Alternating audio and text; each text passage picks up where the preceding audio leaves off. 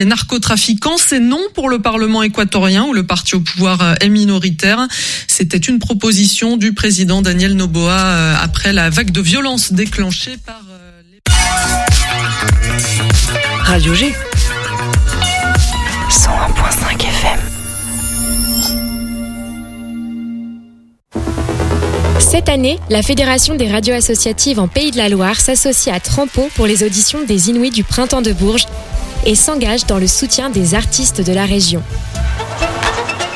Hyper Jacuzzi, Hildegarde, Nouveau Monica, Trix, Paul Vitesse et Basic Partner. Au total, ce sont six groupes qui ont été sélectionnés par le jury des Inuits du Printemps de Bourges. Rendez-vous jeudi 8 février dans la salle Les Solnières du Mans et en direct sur les radios membres du réseau de la Frappe lors d'un plateau commun ponctué d'interviews, de reportages et de concerts live.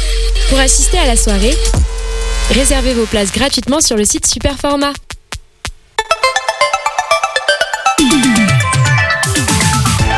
Topette, du lundi au jeudi, la quotidienne radio des Angevines et des Angevins avec Pierre Benoît. Bonsoir, voilà le programme, bah pas de la semaine, encore une fois, il reste 15 jours. Demain, jeudi, nous sommes avec les Folies Angevines.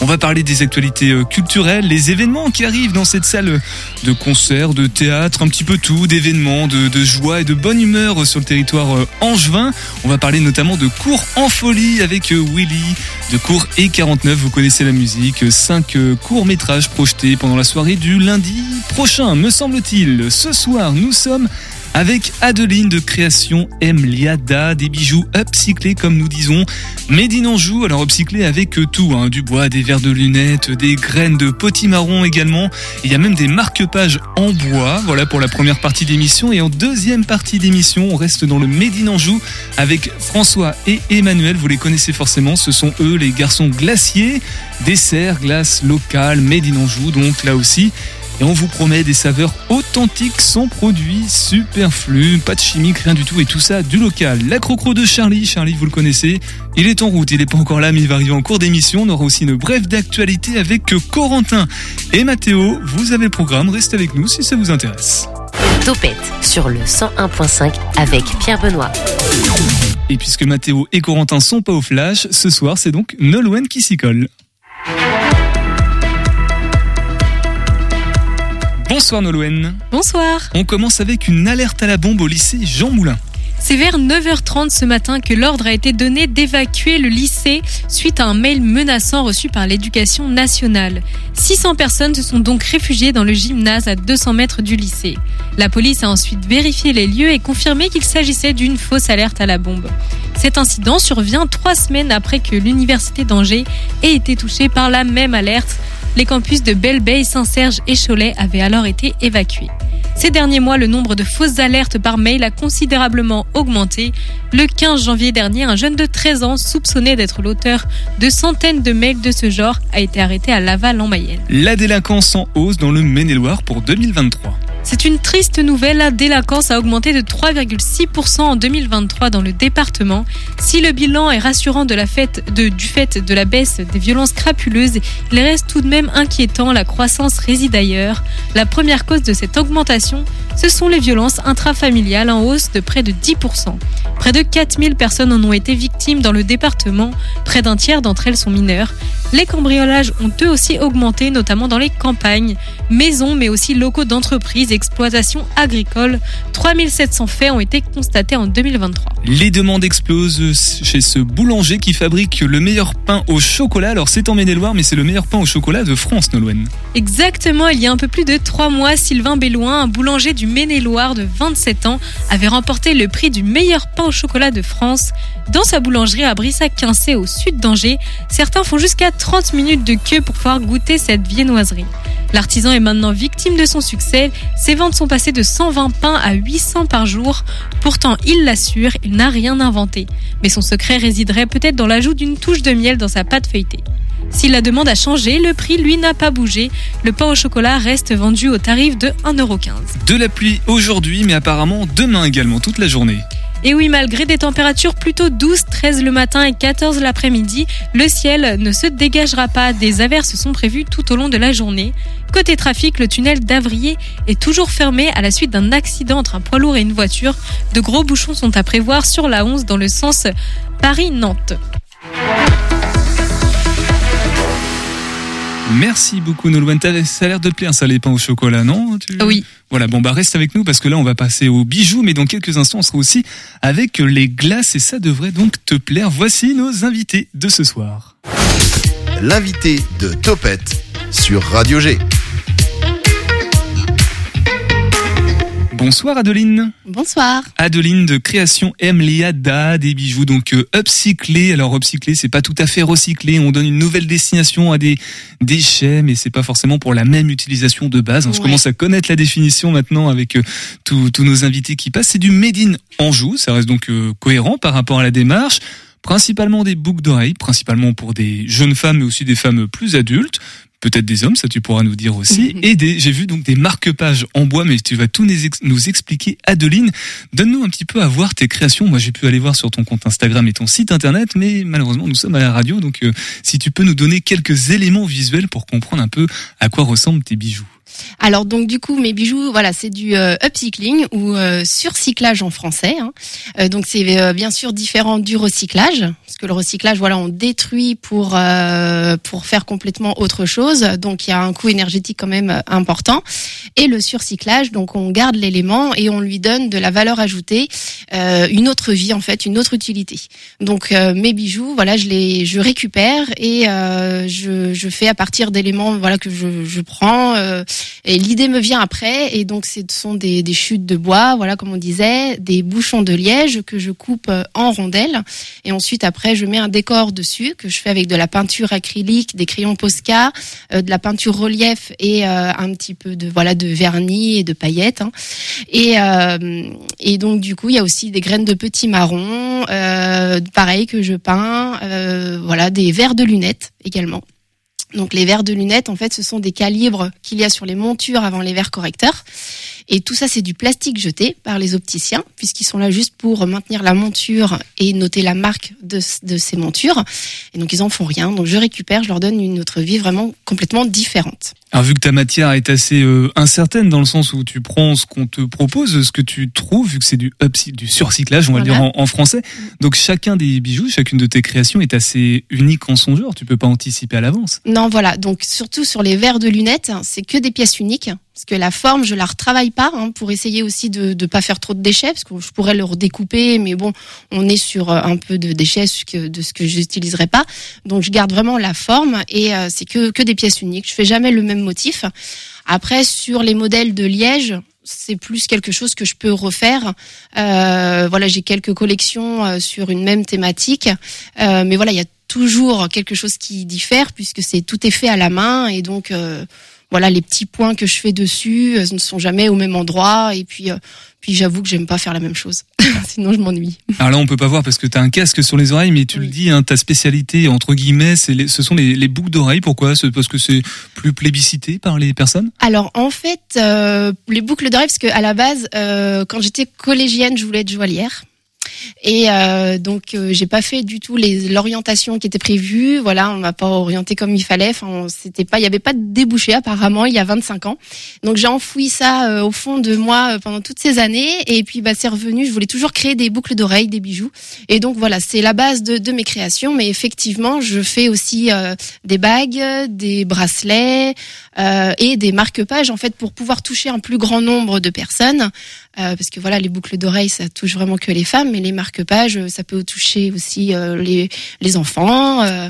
Alors hommes, pour le moment, j'ai pas encore euh, d'idée, mais voilà. Après, ça va dépendre de ce que je vais récupérer aussi. Et puis c'est moins la cible hein, quand même d'une manière générale. voilà, la cible, c'est plus femme, jeune femme, voilà. Ouais. Voilà, alors on commence à en parler, euh, ton parcours, tu tu t'affirmes autodidacte, comment est arrivé Emliada dans, dans, dans ta vie, à quel moment tu as raccroché les wagons, entre guillemets, par rapport à, ton rêve, ton ambition quand tu étais plus jeune? Eh bien en fait, euh, donc j'ai été euh, secrétaire dans l'automobile pendant 17 ans, je suis tombée par par hasard dans ce secteur et au bout d'un moment j'en ai eu un, un, un bon ras-le-bol et passé par là le Covid et le confinement. Donc voilà, cette chose qui a fait pas mal de de, de remue-ménage pour beaucoup de gens et euh, il a fallu faire des cadeaux euh, avec ce qu'on avait sous la main.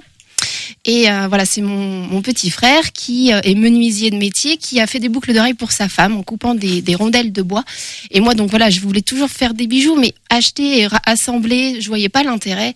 Et quand j'ai vu ces boucles d'oreilles, en fait, je me suis dit, ça m'a fait un déclic et je me suis dit eh bien euh, en fait avec ce qu'on a sous la main on peut euh, on peut faire des, des créations bien sûr avec de l'imagination mais euh, c'est parti de là en fait. Faire des, des bijoux avec euh, des éléments de la nature parce que voilà la nature c'est quelque chose qui me parle et qui m'apaise aussi.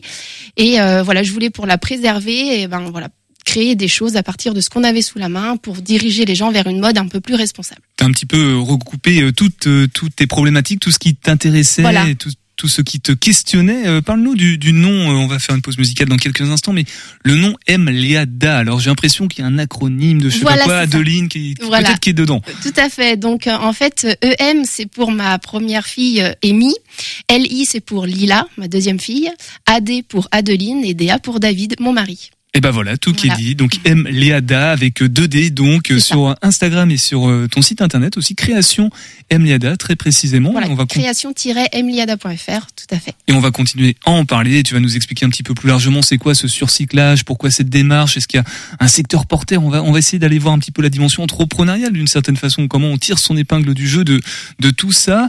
Avant tout ça, donc on écoute comme avant de Manu Denars, on en parlait hier avec le Shabada et Stéphane Martin. Il sera donc ce vendredi en première partie d'Archimède et on revient tous ensemble.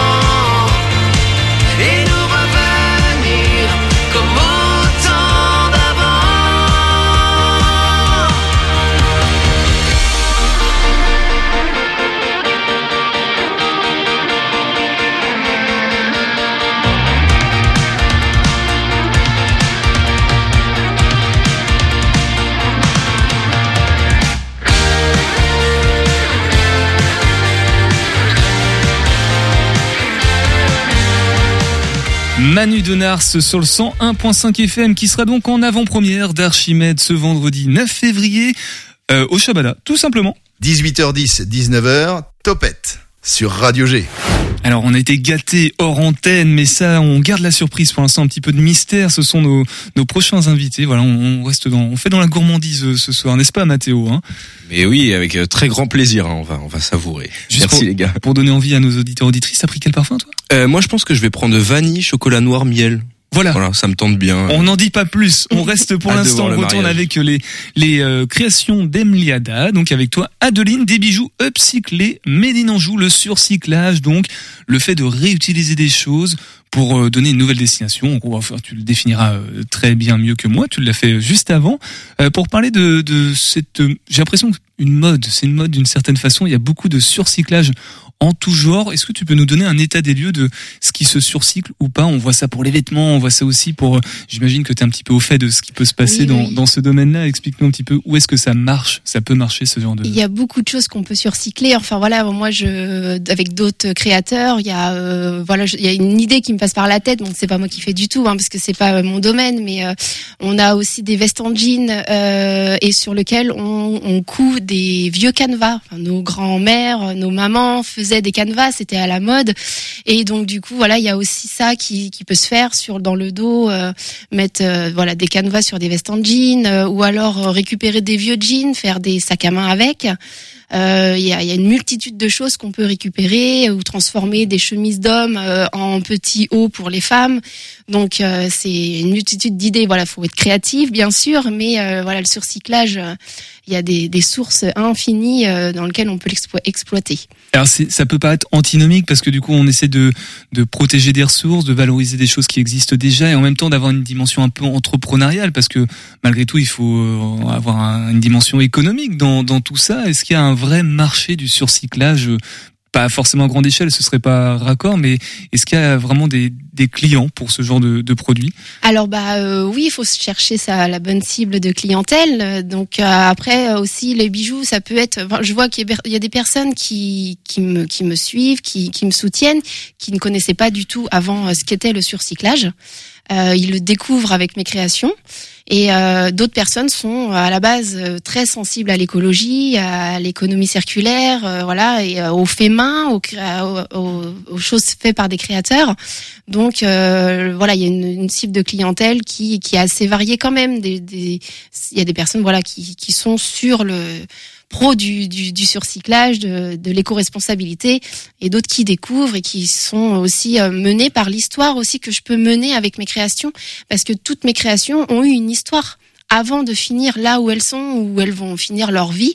Euh, voilà, ça a été dans le cœur d'un petit marron, euh, ça a été euh, sur un, un tronc d'arbre, puisque voilà, le, l'arbre, on le coupe euh, en lamelles, euh, on en fait des meubles avec. Et donc moi, mes marque-pages, c'est des chutes de bois que je récupère en menuiserie et euh, qui sont normalement destinées à devenir en copeaux ou en sur de bois. Et euh, donc c'est une histoire en fait. euh, voilà, ce petit morceau de bois finit complètement au, au creux d'un livre et et je sais que voilà, lire un livre avec un bon petit marque-page et se dire qu'il a fait tout ce chemin et qu'il aurait pu finir à la poubelle, bah voilà, c'est aussi euh, s'attacher à mes créations et, euh, et voir une, histoire derrière elles. une belle histoire, une plus-value hein, dans, tous les, toutes les branches qu'on peut aller euh, par rapport à Emliada, ce que tu proposes. Quand on pense joaillerie et artisanat, on imagine souvent des, des choses chères d'un point de vue économique et pourtant, euh, pour avoir vu euh, certains prix euh, sur ton site internet, c'est assez accessible hein, par rapport à, la plus-value que tu y apportes. Oui, voilà. Donc, on est très loin de la, géo- de la joaillerie, hein, ce que je voulais faire à la base, et le travail de, des joailliers qui le font avec les matières nobles. Euh, il est toujours difficile d'établir un prix dans ses créations. Voilà, en, en, en tant qu'auto-entrepreneur, euh, c'est une partie assez euh, difficile. On a peur de le syndrome de l'imposteur. Euh, voilà, c'est une partie qui est difficile pour moi de d'évaluer mes créations et d'y mettre un prix. Mais voilà, c'est la base, c'est aussi la récupération. Donc du coup, j'ai pas la matière noble comme peut avoir les, les joailliers avec l'argent ou ou autres pierres précieuses. Donc euh, c'est aussi quelque chose que je veux rendre accessible à tout le monde et puis euh, et puis que en faire partager un bon grand nombre d'angevins et même euh, au-delà de bien sûr d'Hyméne-et-Loire. Nous, on constate dans l'émission, au travers des invités qui passent, que dans ces domaines-là du surcyclage, de l'auto-entreprise aussi, pour proposer des, créations euh, en, raccord, euh, en lien avec des valeurs environnementales aussi, de protection, d'éviter le gaspillage et tout, que ce sont beaucoup de femmes qui euh, qui ont ces initiatives-là. Est-ce que c'est un- une observation que tu partages aussi, euh, Adeline? Oui, alors moi je, suis- je suis, euh, je suis pardon beaucoup de créatrices dans le même domaine. C'est vrai qu'au niveau créateur, euh, j'en vois pas beaucoup. Alors je sais pas pour dire, il y a beaucoup d'hommes autour de moi, donc c'est pas pour dire que vous êtes pas créatifs, bien sûr, mais effectivement après il y a beaucoup de choses euh, dans d'autres domaines. J'en vois qui me regardent avec des yeux. Euh, dans d'autres domaines, voilà où ils sont tout à fait créatifs. Mais c'est vrai que la partie bijoux, joaillerie, création, on voit plus. euh, des femmes. Après, voilà. euh, On en voit plus des femmes aussi Ouais. emportées hein, pour ce qui est des, Bah, bien des- sûr. des bijoux. euh, C'est ça, faut euh, avoir l'idée aussi euh, de nous. Enfin, je sais que moi, euh, changer de, de boucle d'oreille, de bijoux avec des tenues différentes, ça porte euh, pour nous euh, plus les femmes, bien sûr. Donc, on a plus d'idées pour euh, pour ça, On effectivement. demandera à Mathéo s'il aime bien porter des, des boucles d'oreilles de Voilà. temps en temps. Concernant tes six points de vente, avant de passer au, au garçon euh, glacier, euh, il y a six points de vente, du coup il y en a même un dans le 35, j'ai cru voir. Oui, tout tout récent. Depuis le début février, j'ai déposé mes euh, mes créations donc à la Guerche de Bretagne dans la boutique Rosalia qui est tenue par Anélia. Donc c'est voilà de la semaine dernière. Euh, je suis également euh, alors au-delà de- des contrées du Maine-et-Loire, je suis à Calais également dans une boutique éco-responsable euh, qui s'appelle Chrysalide qui est tenue par Amel qui me suit depuis euh, depuis mes débuts. Il y a aussi au local à Chalonne qui euh, donc j'y suis donc jusqu'à fin mars. Euh, il y a Inspiration à Juigné-sur-Loire, donc c'est tout à côté de, de mon atelier, puisque moi je suis sur les rives de la Loire, Sud-Loire, à Saint-Sulpice. Donc voilà, je travaille dans, dans ma maison, à la campagne, bien sûr, entourée de jolis paysages. Euh, il va, euh, j'en ai peut-être oublié, mais si, euh, voilà, le, le mois prochain, je vais être aussi à 100% fait main à Cholet. Euh, et puis du coup, euh, je crois que ça fait 5, alors j'espère que j'en oublie pas. Mais Sinon euh, sur le site internet, il y aura tous les tous les autres. toutes les hein, infos. même- euh, Il y a voilà, il y a aussi de, de, de- deux beaux événements qui vont se passer là au mois de mars. Donc 23-24 mars, euh, les printemps de Terra. Donc avant l'ouverture du parc, ils font un marché et donc c'est euh, sur le végétal. Donc euh, du coup, j'en ferai partie pour ce week-end avec des artisans, des exposants euh, de différents domaines, mais basés sur le végétal. Et je serai aussi à la foire d'Angers, donc au mois d'avril, du 17 au 22 euh, avril, pour les 100 ans de la foire d'Angers. Donc je serai dans le pôle revalorisation, éco-responsable bien sûr. Donc euh, bien sûr je, je serai euh, ravie de voir tous les Angevins euh, venir me rendre visite. Eh ben les rendez-vous sont pris. Maintenant qu'on sait que t'es de Saint-Sulpice, on comprend d'où viennent les graines de potimarron, peut-être des orthomnales du côté de Saint-Rémy-la-Varenne, Adeline, création Emliada. Tout à l'heure, tu nous redonneras toutes les infos pratiques et dans quelques instants, on va passer à nos garçons glaciers qui nous ont amené des petites sucreries, voilà, en studio. Mais avant tout ça, voici l'heure de la crocro de Charlie. Ce soir, j'ai le plaisir de vous présenter La crocro, la crocro, la chronique de Charlie. En voiture Simone Non mais sérieux La crocro, la crocro, la chronique de Charlie. J'adore le hula Ironique, absurde, réfléchi, la crocro, la crocro, la chronique de Charlie. J'ai mangé une méduse Survolté, décalé, déjanté, la fofo, la fofo, la folie de Charlie. Oui, aujourd'hui une crocro intitulée Nos élus ont du talent. Comme vous le savez, je partage cette émission avec Nolwenn et Mathéo, nos deux jeunes et brillants journalistes. Mais une information m'a choqué et elle a été donnée par Mathéo. Bon, j'ai entendu à la radio tout à l'heure, il y avait aussi Nolwenn. Mais revenons à Mathéo. Pas besoin de le présenter. Avec sa voix suave et envoûtante, surnommé le Barry White de Radio G, et qui explique la présence d'un agent de sécurité pour bloquer une foule de femmes déchaînées. Mathéo nous parlait d'insécurité et de voitures brûlées à Angers. Qui a pu croire cela, Mathéo Ici, à Angers, tout le monde est gentil.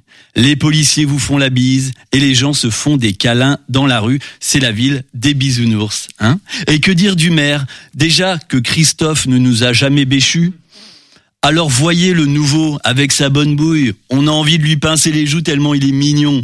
D'ailleurs, quand je le vois, j'ai toujours envie de lui souhaiter un bon anniversaire.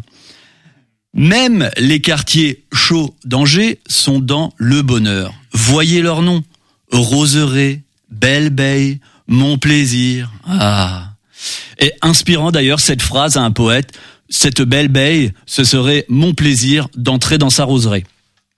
Donc, Mathéo, je tenais à te dire que ton charme vocal ne pourra pas nous faire croire n'importe quoi. Et comme on est dans le journalisme, j'en profite pour apporter ma contribution, car il y a des lacunes dans l'information locale et je vais y remédier. Ainsi, saviez-vous qu'à Briolet, le maire Arnaud I avait pris un arrêté municipal où il a interdit aux moustiques de s'introduire sur la commune? Eh oui, oui, oui. Alors, je vois tout de suite vos sourires de bobos urbains qui se moquent de cet élu de village qu'on imagine au comptoir du PMU avec son demi et son banco et qui, entre deux gobages de cacahuètes, a cette brillante idée pour sa commune. Eh bien, ravalez votre tofu parce que l'année où a été pris cet arrêté, les moustiques ont disparu. L'information locale continue avec la commune de Saint-Lambert-la-Poterie qui se trouve aux portes de notre cité idyllique. Le maire a pris un arrêté le 12 septembre 2022, je cite, interdisant aux sangliers de jouer sur le stade de football. Tout cela est véridique. Rien à voir avec Rocco. Voilà des élus courageux qui sont prêts à s'opposer à des bêtes dangereuses et sauvages, mais cela leur a valu une quatrième place. Oui, parce que ces élus ont été moqués, un peu comme Guy.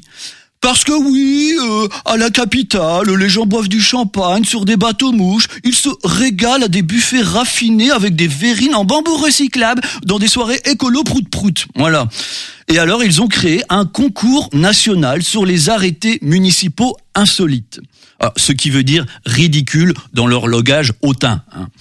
Euh, ainsi, en 2022, Saint-Lambert est arrivé en quatrième place à ce concours. Quel mépris Euh, sortons de Maine-et-Loire avec un dernier exemple qui me touche, car il s'inscrit dans la grande politique France fertile. Jean Debouzy, maire de Montereau dans le Loiret, a pris un arrêté en 2019 pour distribuer du Viagra à tous les couples de 18 à 40 ans afin de relancer la natalité dans la commune. Ça, c'est la France qui innove avec audace. En réalité, je vais vous faire une confidence. Ces mères ne sont pas mentalement limitées par leur consommation d'alcool, du moins pas à ma connaissance. Non, ces mères ont simplement de l'humour et utilisent ces arrêtés originaux pour attirer l'attention sur les difficultés de leur commune. Et là, je leur dis, bien joué les gars. La la. Ironique. La concro, la concro. Ironique. Absurde, réfléchi, survolté, décalé, déjanté. La chronique de Charlie. Charlie qui est pas prêt de déménager du côté de Paris. Ça, on l'a bien compris. Merci beaucoup. La crocro de Charlie à découvrir sur euh, ses réseaux sociaux aussi. Ça s'appelle, euh, on peut, on peut le dire, Charlie, oui. Charlie Délire. Charlie Délire, Tout simplement. ça. Souvent partagé aussi sur le compte Instagram de Topette qu'on, on en profite, hein, allez le suivre, hein, si vous voulez. Et puis, euh, maintenant que Mathéo et notre cher Corentin, dont on parlait un tout petit peu pendant euh, la croco de Charlie, sont installés, nous allons passer à notre brève d'actualité.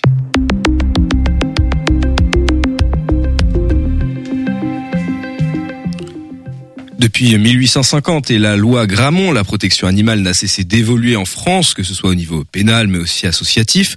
SPA, loi du 22 mars 1929, Brigitte Bardot, autant de lois, de personnalités et d'associations qui ont permis de défendre la cause du droit animal. Si le 19e siècle est pionnier en France, le 20e l'évolution logique et positive des choses, le 21e siècle devait sonner comme celui qui devait abolir toutes ces maltraitances. Et pourtant encore euh, aujourd'hui, beaucoup de cas de violence ressortent chaque jour partout au sein de l'Hexagone. En décembre dernier, une affaire avait ébranlé le Maine-et-Loire. C'est tout un quartier de Montreuil-Juigné, celui du Val, qui était touché par d'étranges disparitions. Les habitants voient leur chat se volatiliser. Certains sont retrouvés euh, sans vie. Pas de réelle piste, même si les crimes corrèlent entre eux. Un homme se cachait derrière ces horribles actes. Il fera une dernière victime féline dans la nuit du 23 au, du 22 au 23 décembre. Le tout filmé par une caméra de surveillance. Elle donne son verdict. L'homme aurait attiré le chat et l'aurait euh, une fois ce dernier à ses pieds pris dans un sac avant de s'éloigner. Il reviendra sur les lieux de l'enlèvement euh, plus tard dans la nuit à la recherche de nouvelles victimes. L'homme sera finalement arrêté à son domicile. euh, Se trouvait le chat sans vie. L'enquête qui avait déjà débuté se poursuit toujours et l'homme, quant à lui, reconnu, a reconnu avoir tué au moins 20 félins. Il habitait dans le quartier. Âgé de 20 ans, il encourt désormais 3 ans de prison et 45 000 euros d'amende. C'est relativement peu. À noter que le parti civil devrait également se constituer d'associations animales. Des associations qui œuvrent pour la protection animale, il en existe plus d'une dans le Maine-et-Loire, à commencer par la plus connue, la SPA. Depuis 1845, la Société protectrice des animaux recueille des animaux abandonnés, perdus ou maltraités, car du boulot, il y en a. En 2023, le réseau SPA Pays de la Loire, qui compte au total 6 centres d'accueil, a pris en charge près de 4300 animaux. C'est 16% de plus que sur l'année 2022. Les chiens représentent une grosse part de ces animaux pris en charge. En moyenne, 1 à 3 chiens seraient abandonnés chaque jour dans la région. Un phénomène qui s'explique. L'inflation serait l'une des raisons. Le prix des croquettes et les frais vétérinaires sont devenus trop importants, amenant les propriétaires à abandonner leurs chiens. L'association n'aide pas seulement les animaux, elle aide aussi les personnes qui ne bénéficient pas d'assez de moyens pour faire vacciner et soigner leurs animaux, mais ce sont pas ses uniques missions. La SPA possède un réseau de 700 enquêteurs bénévoles qui mènent des, des investigations sur les différents trafics d'animaux. Cette cellule anti-trafic travaille en lien très étroit avec les autorités publiques. En 2021, près de 1000 enquêtes ont été menées. 300 ont amené à des poursuites judiciaires. Une des plus récentes est l'interruption d'une- transaction d'un Wistiti à Pinceau-Blanc. L'animal a été remis à un zoo en sécurité. En plus de la SPA, de nombreuses associations viennent en aide aux animaux en danger. C'est le cas du bar à chat Katsenkouki à Angers. Le concept est simple, vous venez prendre un café dans une ancienne classique, mais vous êtes entouré par une douzaine de chats. Tous proviennent de la SPA d'Angers.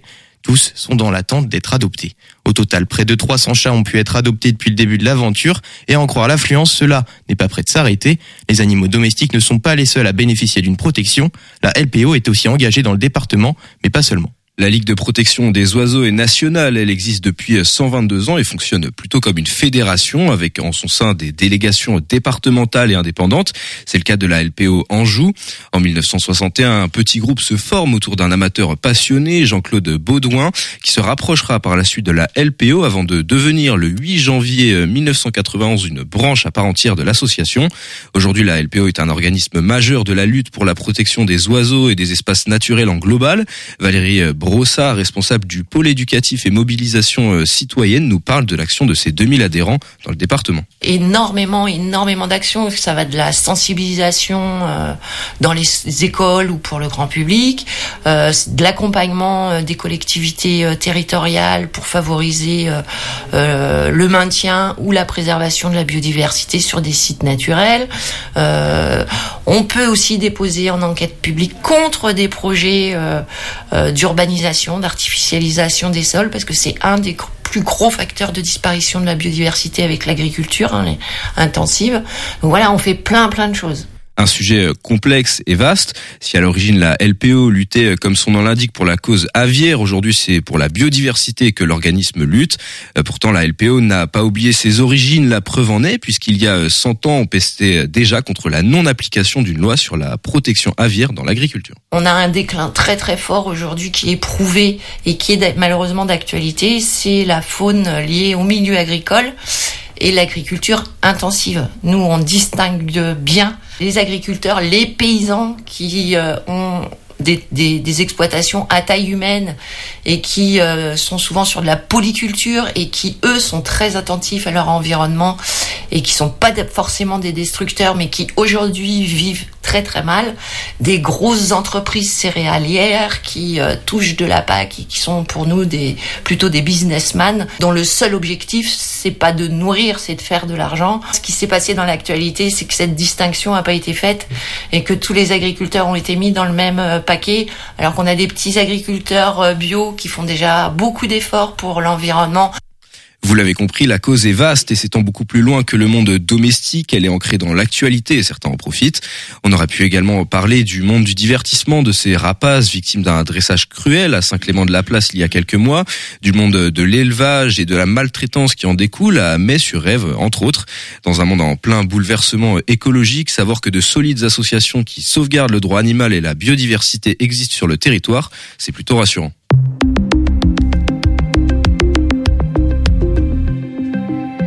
Merci Mathéo, merci Corentin. Euh, Sujet à retrouver dans son intégralité dans l'onglet Podcast Plus du site internet de la radio.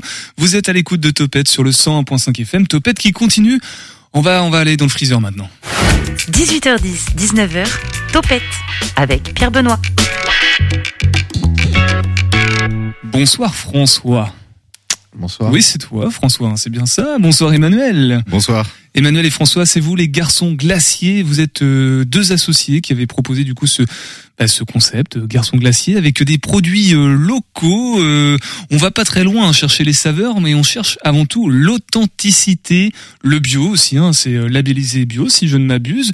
Et on a des petits échantillonnages avec nous en studio. Alors, bah tiens, François, si tu attrapes la petite boîte qui est juste là, est-ce que tu peux nous parler de de ces produits? Ce sont des sorbets, des bâtonnets? Comment on appelle ça dans dans le métier? Alors c'est une petite création. En fait, après euh, les temps forts euh, de Noël notamment, on profite du mois de janvier pour innover. Euh, cette fois-ci, c'est la troisième fois qu'on s'attaque à ce projet-là et on a décidé de le décliner euh, dans une euh, plus grande largeur puisque ce produit provoque de l'engouement. Il a le bénéfice de rappeler notre métier, donc qui est bien de faire de la glace. Donc le format, ça va être ce qu'on va appeler un bâtonnet ou un esquimau pour euh, le, le- le nom donné à la grande consommation. Et en fait, on en profite pour faire de la guimauve sous forme d'esquimau. On a décidé d'appeler ça euh, esquimauve et on le décline euh, de plein de façons différentes. Notre métier est super agréable là-dessus puisque on peut le dupliquer de plein de façons. Donc on a un cœur à la vanille, on a un cœur à la vanille tonka, on a un cœur au miel aussi avec un producteur euh, local qui partage le marché sur la place Lafayette, Monsieur Denéchaud pour ne pas le citer. Et puis du coup on peut sur la coque euh, varier les plaisirs, donc euh, c'est-à-dire du chocolat au lait, du chocolat au lait avec des amandes et des noisettes, du chocolat noir, du chocolat aux fruits puisqu'on a développé une technicité là-dessus. Donc euh, on arrive à, à faire du chocolat avec euh, différentes euh, parfums, donc euh, autour de la framboise, autour de la fraise, etc. Et euh, voilà, donc la, la période est un peu plus creuse pour nous puisque les gens après les fêtes euh, font un petit break. Hein. C'est pas la période où euh, l'engouement de la glace est là, euh, le temps nous le rappelle. Et donc du coup, euh, nous pour autant, on a des équipes à travailler, à faire euh, travailler, euh, de la jeunesse à former, et on en profite en parallèle de la transformation des fruits de saison, puisque la nature nous donne des denrées euh, 12 mois sur 12 à fabriquer. En parallèle de ça, on crée de l'innovation, on fait de la recherche et du développement, et, et on varie les plaisirs. Donc là, ce n'est pas tout à fait une glace finalement, euh, parce qu'on est à température ambiante, elle n'est pas en train de fondre, François, si je comprends bien. Euh, C'est bien ça. hein C'est bien ça. Voilà, on est sur un, un produit dérivé, mais euh, la glace reste quand même le, le cœur de- du métier. Dans, enfin, c'est dans le nom, euh, garçon glacier. Donc j'imagine que il y a des réfrigérateurs au local euh, Square Lafayette au 4, si je ne m'abuse même. Oui, le laboratoire est équipé pour notre cœur de métier, mais euh, ce format rappelle notre métier et c'est un petit clin d'œil qu'on fait. Euh, c'est un produit qui est sec, donc c'est vrai que d'un point de vue commercial, ça nous change la vie puisqu'on n'a pas la technique du froid. Donc on peut se déplacer, on peut aller euh, chez nos voisins, que ce soit à Nantes, à Tours ou ailleurs, euh, à la rencontre, présenter nos nouveaux produits, euh, montrer que l'entreprise est- de plus en plus vivante et qu'elle propose des nouveautés en permanence. Et ça, c'est super important puisqu'on on se rend compte que les clients, que ce soit professionnels ou particuliers, nous attendent vraiment au tournant. Ils attendent de la diversité, de la nouveauté, qu'on les surprenne. Et, et ça, euh, depuis six ans maintenant, on a bien pris le pli. Emmanuel, tiens, euh, parlons des, des clients de l'entreprise. Alors, il y a un local, il y a aussi de l'événementiel. Euh, on a aussi un lien avec les particuliers. Vous faites de la livraison. Comment ça marche, les garçons glaciers? Alors aujourd'hui, effectivement, euh, on s'est euh, intéressé euh, aux différents euh, euh, canaux qui euh, sont intéressés par la glace et donc on travaille auprès de particuliers. Notre laboratoire, il est euh, historiquement installé euh, place Lafayette, qui accueille euh, le marché le mercredi et le samedi matin, sur lequel on est euh, bien sûr présent et là où on est euh, proche de, de nos clients consommateurs. Et puis, effectivement, on travaille avec des restaurateurs qui nous accompagnent aussi depuis le début de l'aventure pour certains. Et puis, on a développé une offre autour de la proposition de nos services et de nos produits sur différents types d'événements, que ce soit des événements d'entreprise pour célébrer des moments clés euh, de l'existence des entreprises, et puis aussi euh, des événements de particuliers euh, qui souhaitent euh, pouvoir surprendre et offrir un produit euh, un peu différent euh, à leurs invités à l'occasion de leur mariage, d'un anniversaire euh, ou de plein d'autres choses. Pourquoi ces valeurs, euh, pas environnementales, mais euh, biologiques, pas de produits chimiques euh, C'est une plus-value commerciale ou ce sont des, de véritables convictions euh? En fait, c'est un peu égoïste au début. Euh, Avec François, on s'est euh, assez rapidement euh, rendu compte qu'on se retrouvait autour euh, du plaisir d'aller euh, euh, découvrir la cuisine de d'autres et de ce qu'ils avaient à partager avec ça. Et on s'est rendu compte que ce qu'on aimait manger, c'était souvent des produits qui étaient assez proches du brut. et donc qui avaient euh, nécessité que celui qui l'avait produit soit exigeant et que on avait envie nous aussi de pouvoir proposer quelque chose dans la gastronomie qui soit proche de ça. Et au hasard un peu de nos balades et, des découvertes qu'on a fait ensemble de différents endroits, on a rencontré des gens euh, qui étaient euh, des paysans qui avaient euh, leur exploitation de fruits et qui s'étaient mis à fabriquer de la glace. Et ce jour-là, on s'est dit que de la glace comme ça, on n'en avait pas mangé souvent et qu'en tout cas, elle n'existait pas ici et que c'était un produit comme ça que nous on avait envie de fabriquer et de proposer aux autres. François, c'est un, risque énorme, j'imagine. De, je connais pas le marché de la glace en France globalement, mais euh, proposer ce type de produit, c'est très singulier. En tout cas, j'ai pas l'impression que ça se fasse ailleurs, au moins sur le territoire euh, angevin, de proposer de la glace euh, en plus euh, très locale comme ça. Alors c'est vrai que le marché de la glace en France particulièrement, c'est un marché qui est en réveil dans le sens où il était endormi, mais aujourd'hui c'est un marché qui est vraiment en réveil, euh, que ce soit de la part des consommateurs et puis du coup euh, de l'offre qui est proposée, puisqu'il y a plein de gens qui euh, aujourd'hui euh, cherchent à valoriser euh, leur production, euh, que ce soit sur le lait ou sur les fruits, autour de produits autour de la glace. Maintenant, moi, sur le truc sur lequel je voulais retenir votre attention, c'est qu'on a la Vallée de la Loire qui nous propose une nature for- formidable et puis avec un climat super tempéré. Et euh, j'ai déjà rencontré des gens qui appelaient cela le jardin de la France. Et avec Manu, c'est vraiment une idée qu'on partage. Donc en fait, on s'est rendu compte qu'on avait des denrées euh, qui étaient à notre euh, disposition et puis que dans la région, effectivement, euh, personne n'avait encore pris le, le, le clic de mettre en valeur ce terroir qu'on a autour de la Loire. Et euh, on s'est rendu compte on avait tout pour euh, bien faire à ce niveau-là, proposer une offre vraiment euh, sourcée euh, ultra localement. Quand je dis ultra localement, c'est autour d'Angers, département à l'ouest et département à l'est. Donc déjà avec ces 100 km d'est en ouest, on a une infinité de petits fruits, de fruits plus ou moins gros, etc. à, transformer et à valoriser. Donc déjà pour un sourcing local. Euh, pour un, un produit avec une agriculture qui défend la défense de l'environnement, donc euh, sous couvert du label bio. Et puis euh, les paysans qui produisaient du lait. On est une vallée où euh, où les vaches se sentent bien, qui produisent du lait de qualité, etc. 12 mois sur 12. Euh, moi, j'ai la chance d'avoir des paysans qui font un super travail en bio dans mon dans ma commune, à Saint-Clément-de-la-Place. Monsieur et Madame Pichot, pour encore une fois ne pas les citer. Et euh, c'est à 18 km de, de notre laboratoire. Donc le circuit est super court. Nos clients, ils sont pas chinois, ils sont pas anglais, ils sont pas hollandais, ils sont bien angevins pour la plupart.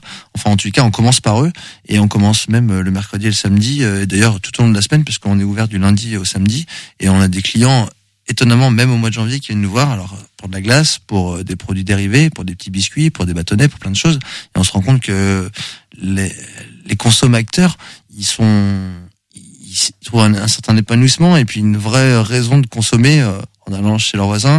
Ils se rendent compte que euh, les fruits qu'on transforme, ils viennent du secteur et en fait la boucle est bouclée. Ça a beaucoup de sens. euh, donc nous de défendre ces valeurs-là et puis de proposer une offre là-dessus et, et dans les yeux de nos clients, on comprend bien que c'est cohérent et ça, ça donne de l'énergie au quotidien.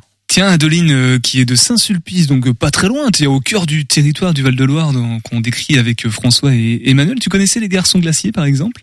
Alors, euh, j'en avais pas entendu parler jusqu'à euh, quelques jours, donc euh, je suis euh, un petit peu pressée de goûter les petites euh, friandises qu'ils nous ont apportées en Alors, tout on cas. n'en peut plus, clairement. On a tout ça devant les yeux là, depuis tout à l'heure. On n'ose pas manger, sinon ça s'entendrait dans, dans le micro. En tout cas, tu, entre guillemets, valides le concept. hein. On a des, des valeurs un peu communes avec euh, Emiliada. Da. Emiliada. Oui. Emiliada. Je l'ai plus sous les yeux, du coup, j'y arrive plus. Oui, voilà, tout à fait. Bah, de rester dans le local, euh, éco-responsable, euh, voilà, produits bruts, euh, euh, faire marcher aussi euh, les artisans, notre région, euh, c'est quelque chose que on a à cœur. D'un mot peut-être, euh, Emmanuel, sur votre histoire. Vous êtes euh, des amis d'enfance, si j'ai bien compris. Et, Ouais, on s'est rencontrés sur les bancs du collège, donc il y a quelques années maintenant. Et vous n'aviez pas envie de faire autre chose que pas ensemble. Alors, on a fait d'autres choses ensemble et c'est ce qui nous a fait aussi euh, grandir chacun de notre côté. Mais euh, assez vite dans notre amitié, on a eu envie de donner une dimension euh, entrepreneuriale, en tout cas d'aller essayer de relever des défis ensemble. Et encore une fois, on a lié ce plaisir de la gastronomie et de la découverte de la cuisine des autres à celui de nous, à notre tour aussi, aller proposer des choses à ces gens-là et à nos consommateurs. Et en quelques mots, euh, François, pour nous donner un aperçu de l'histoire de la glace, euh, où, se renseigner, c'est vrai que c'est quelque chose, un produit culinaire qu'on qu'on soupçonne pas. Ça date de quand les, premières glaces euh, Est-ce que tu as la date Je sais pas si euh, où trouver cette information, les ouvrages, la, bibliographie concernant les glaces? Il y a un siècle, avec les bains de saumure, on faisait déjà des produits qu'on appelait givrés. Ce serait l'ancêtre de la glace. Après, euh, pendant sortie de guerre, commence à avoir les premiers congélateurs. Et là, euh, il y a une technicité qui s'installe et qui commence euh, à, à voir émerger des produits euh, similaires à ceux qu'on peut connaître aujourd'hui. Maintenant, ces 20 dernières années, elles ont été assez fondamentales sur l'évolution du produit de la glace. Et la glace s'est transformée. Il y a eu l'approche italienne qui était assez authentique. Les anglo-saxons en ont fait une autre et les américains encore une autre. Et j'ai tendance à croire qu'en France, euh, maintenant, on commence à avoir euh, notre propre approche euh, du segment, avec notre, nos spécificités, nos, nos avantages, et peut-être nos défauts aussi, mais surtout vraiment une- un sorbet qui est bien, bien proéminent, avec une concentration de fruits qui est très importante. Et ça, notre territoire nous le permet vraiment, et ça, c'est super. quoi. Spécialisation française en devenir, donc la glace angevine. Peut-être que ce sera un futur produit culturel grâce à vous, les, les garçons glaciers. Merci beaucoup, François et Emmanuel, d'être passés dans Topette ce soir. Tiens, Emmanuel reprend le, mic- le micro pour nous dire où trouver les infos pratiques, où aller savourer ces euh, délicieuses glaces. Alors en ce moment, c'est la, j'ai perdu le nom, c'est, tu disais, la glace guimauve. Les Esquimaux. Les Esquimaux, voilà. Comment on fait pour euh, découvrir tout ça et, et euh, éveiller nos papilles? Alors, encore une fois, euh, on, est présent dans plein d'endroits, mais euh, on a des gens euh, qui nous accompagnent depuis euh, longtemps et, chez qui vous pouvez nous trouver. Euh, je pense évidemment à Mémé dans les orties, euh, au BDC, le bar du centre, euh, qui est une institution, euh, chez Ernestine, euh, chez Odorico euh, et bien d'autres. Hein. Je peux pas tous les citer. Euh, on a de, la chance euh, vraiment euh, d'être dans un environnement ultra bienveillant où on a de la chance de rencontrer euh, des clients et des restaurateurs qui ont envie d'être dans l'échange avec nous, qui nous permettent d'aller relever des défis, d'aller chercher des idées nouvelles. Et donc, ils sont très nombreux autour de nous, des chefs indépendants, des journalistes, des passionnés de gastronomie, et puis tous nos clients du marché Lafayette qui sont super demandeurs. Alors le marché Lafayette, euh, on rappelle les horaires? Eh bien, euh, c'est de 9h à 13h euh, les mercredis et les samedis. Et le labo, il est ouvert tous les jours de la semaine, du lundi au samedi, donc de 9h à 17h. Et ben voilà, c'est parfait. Sinon, dans la description du podcast de cette émission, vous cliquez sur les garçons glaciers en rouge et vous allez directement sur toutes les infos pratiques. Te concernant euh, Adeline pour les créations, M. Liada, là je l'ai sous les yeux, c'est plus simple. Les infos pratiques, où te découvrir, comment euh, se renseigner, comment voir ces bijoux. Alors donc bah, sur les réseaux sociaux, Facebook, Instagram, donc mon site internet également création-emliada.fr où vous avez aussi un onglet où me retrouver et donc je note euh, toutes les dernières informations. Et une petite chose aussi pour être un peu plus en intimité, le début premier week-end d'avril, euh, je suis, euh, je fais une porte ouverte à mon atelier organisé avec tous les artisans créateurs de ma commune. Saint-Sulpice et Blaison-Goyer, donc Blaison-Saint-Sulpice. Euh, voilà, la mairie euh, propose un petit circuit pour découvrir euh, tous les artisans qu'il y a sur la commune, un luthier, des peintres, céramistes, tisanières, etc. Et donc mon atelier est ouvert au public le premier week-end d'avril. Et puis voilà, donc si vous voulez venir voir comment je travaille, ce sera avec plaisir. Et ben voilà qui est noté. Merci beaucoup Adeline aussi d'être passée ce soir dans l'émission. On se quitte avec Pensée locale et dans quelques instants c'est Bangik Mafia sur le 101.5 FM. Prenez soin de vous. À demain 18h10. C'est Topette de Mathéo très au loin. Topette Topette, voilà. Pensée locale, un enjeu de société. Une émission des radios associatives des Pays de la Loire. 10 000 orgues sont référencés en France, dont 448 en Pays de la Loire, d'après le ministère de la Culture. L'orgue est un instrument mobile par définition, construit sur mesure pour un lieu. Pour autant, la région nantaise est riche d'une histoire particulière à cet instrument. Et nous commençons par une manufacture d'orgue dont nous allons rencontrer le dirigeant dans son atelier situé à la Chapelle-sur-Erdre. C'est un atelier, euh, comme beaucoup d'ateliers, hein, mais avec une spécificité, c'est qu'on a très haut sous plafond pour pouvoir monter euh, des instruments euh, plus importants. On a jusqu'à 11 mètres 50 en hauteur. Monsieur Robert Stéphane, gérant de la manufacture d'orgue depuis euh, euh, 2000. Elle a été créée en 2000 et moi j'ai débuté dans le métier en 1984. On dit que Nantes est un lieu renommé pour ses factures d'orgue. Oui, je dirais, c'est, c'est presque un nid finalement, parce que en fait, il y avait une grosse manufacture d'orgue à Nantes qui s'appelait euh, la Maison de Bière, qui après s'est appelée la Maison Bechet. Elle a employé jusqu'à une cinquantaine de personnes à une époque. Certains sont partis à leur compte parce que cette maison n'existe plus maintenant. Elle, elle a cessé d'exister en 79. Il y a eu après la maison Renault qui était assez nombreuse et on est tous partis aussi plus ou moins à notre compte quand elle a fermé ses portes. Donc c'est pour ça qu'il y a, on est quand même une concentration de facteurs d'orgue qu'on appelle l'école de l'Ouest d'ailleurs, je sais pas pourquoi. Parce que sinon, pour retrouver une telle concentration, là par contre, faut aller en Alsace et, et dans l'Est de la France. Et est-ce qu'il vous arrive de faire des instruments pour euh, l'étranger, par exemple? Euh, D'en restaurer, oui, j'en ai encore pas fait de neuf pour l'étranger, mais restaurer à l'étranger, oui, oui, oui. En Espagne, au Portugal. Il y a une différence entre la restauration et la conception, construction? La restauration, c'est presque reposant. On n'a pas à réfléchir. Il faut restaurer ce qu'on a devant les yeux.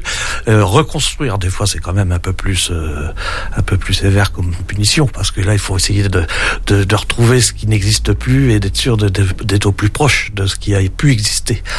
La restauration, c'est captivant parce qu'on redonne vie à un instrument qui était complètement à bout de souffle. On, on ressuscite. Et il y a eu cette euh, fameux triste incendie euh, à Nantes, à la cathédrale de Nantes. Qu'est-ce que ça vous fait quand un instrument comme ça part en fumée Ah bah c'est désastreux. C'est désastreux parce qu'on se dit euh, on pourra jamais refaire le même. Il était magnifique. En plus, il avait, je parle pour le grand orgue, hein, l'orgue de cœur, lui, il a été sauvé quand même, à part la console qu'on doit refaire à neuf. Le grand orgue, tout a disparu. Là, c'est vraiment, euh, c'est terrifiant de voir ça parce qu'on se dit on le reverra plus quoi. En refaire un exactement